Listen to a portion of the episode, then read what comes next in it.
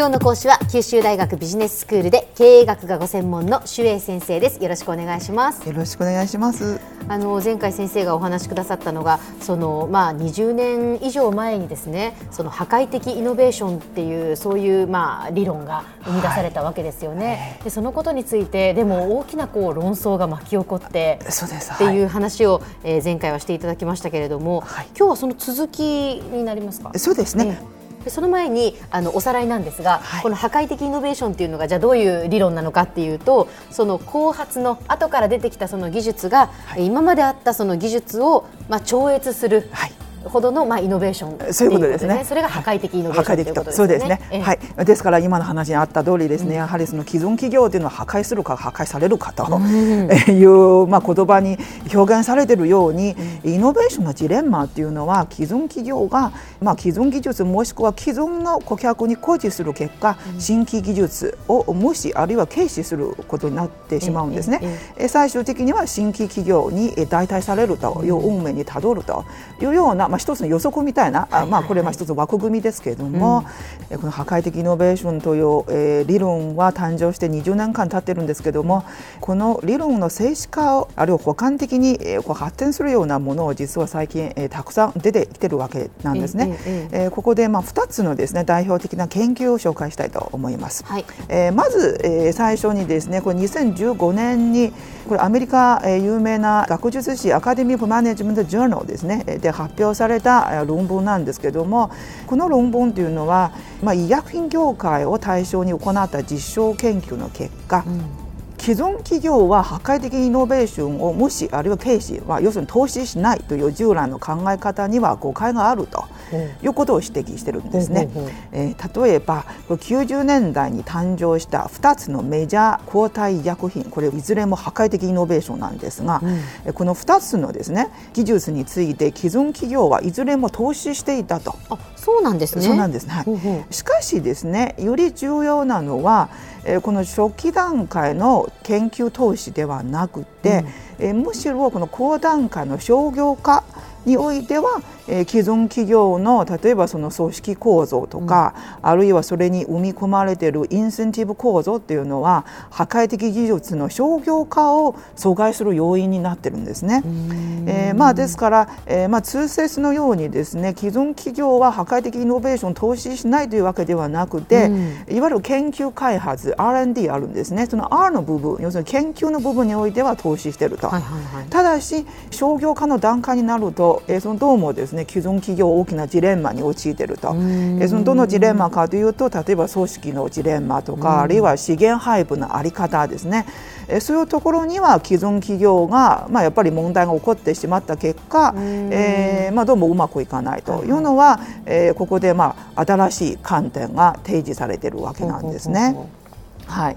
まあ、もう一つの議論研究紹介しますと例えば2014年にこのマネジメントサイエンスで発表された論文ですけれどもこれ、まあ、要するに先ほど言っているように破壊的イノベーションというのは結局既存企業の没落につながるわけですが、しかしこの論文の結果結論というのはですね破壊的イノベーションの誕生は必ずしも既存企業の没落につながらないと いうことを言ってるわけなんです。そうなんですね、はい、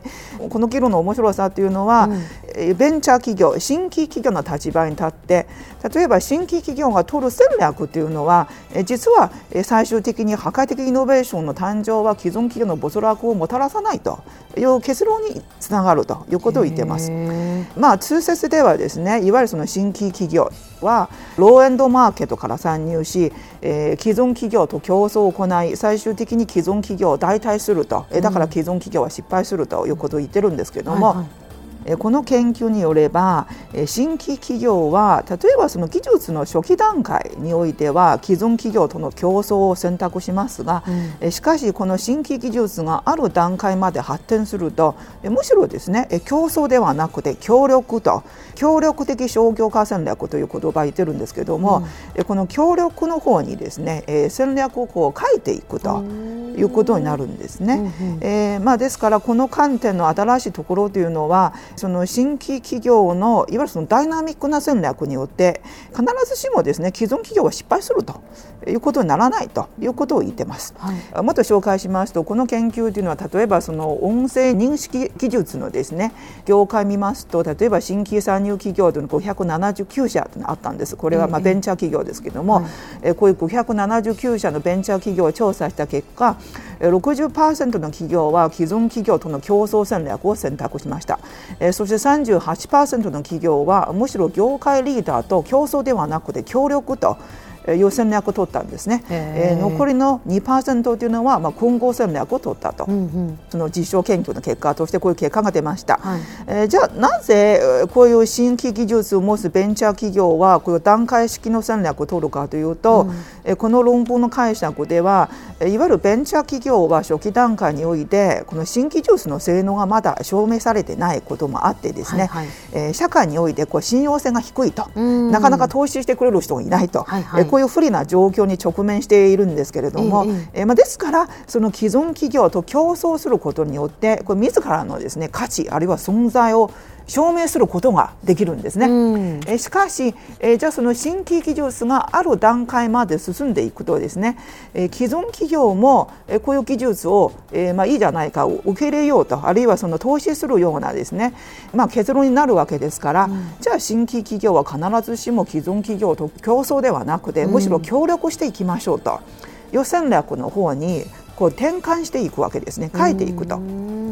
まあ、ですからですね、まあ、新規技術だからこそ既存企業は破壊されるというわけではなくてむしろこの新規技術を持っている企業の戦略によって既存企業はですねまだ生き延びる可能性があるということを実はここで言ってるわけなんです。はい、はい。はい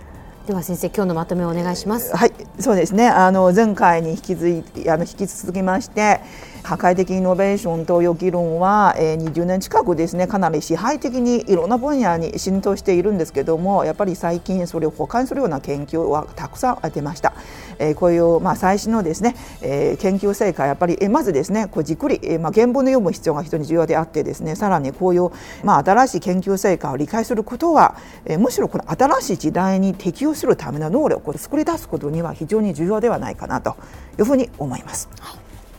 今日の講師は九州大学ビジネススクールで経営学がご専門の周英先生でした。どうもありがとうございました。ありがとうございました